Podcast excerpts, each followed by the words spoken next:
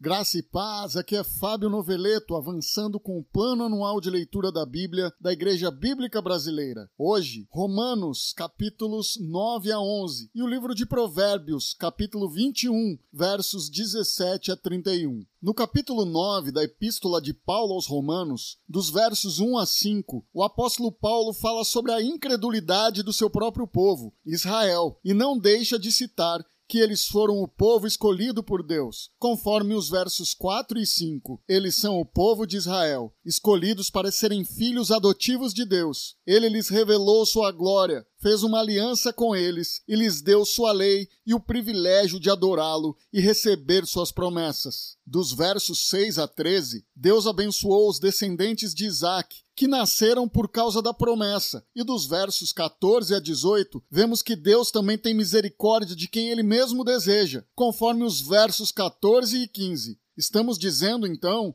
que Deus foi injusto? Claro que não, pois Deus disse a Moisés: Terei misericórdia de quem eu quiser e mostrarei compaixão a quem eu quiser. Deus é soberano e justo. Não cabe a nós opinar nos planos dele. É o que Paulo descreve dos versos 19 a 29 e destaca o verso 20. Ora, quem é você, mero ser humano, para discutir com Deus? Acaso o objeto criado pode dizer àquele que o criou: Por que você me fez assim? E dos versículos 30 a 33, os gentios conquistaram o que Israel perdeu, pois tinham fé. Os israelitas não tiveram sucesso em cumprir a lei e serem justos, como diz trecho do verso 32, porque tentaram se tornar justos por meio de suas obras e não pela fé. No capítulo 10, o apóstolo Paulo discorre sobre os judeus que rejeitaram a justiça de Deus e, em sua súplica, deseja a salvação para eles. A lei não salva ninguém, mas somente Cristo. Vamos ler o versículo 9. Se você declarar com sua boca que Jesus é Senhor e crer em seu coração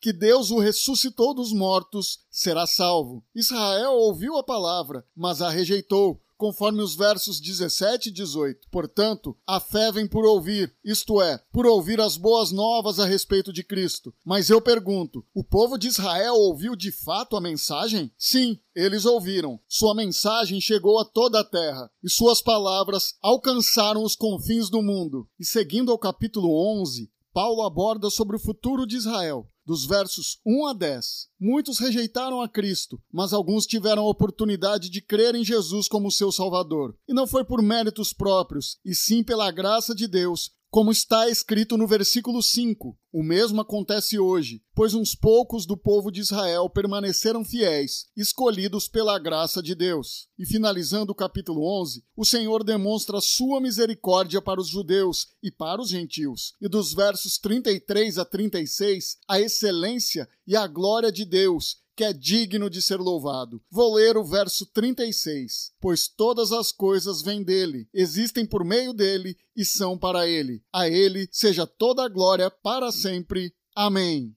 E agora, seguindo ao livro de Provérbios, capítulo 21, versículos 17 a 31, vemos um insensato que busca os prazeres da vida e, pelo seu modo de vida, acaba se arruinando.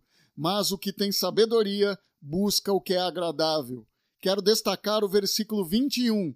Quem busca a justiça e o amor encontra a vida, justiça e honra. Devemos estar preparados para os desafios de nossas vidas, mas devemos aliar a prudência à confiança no Senhor.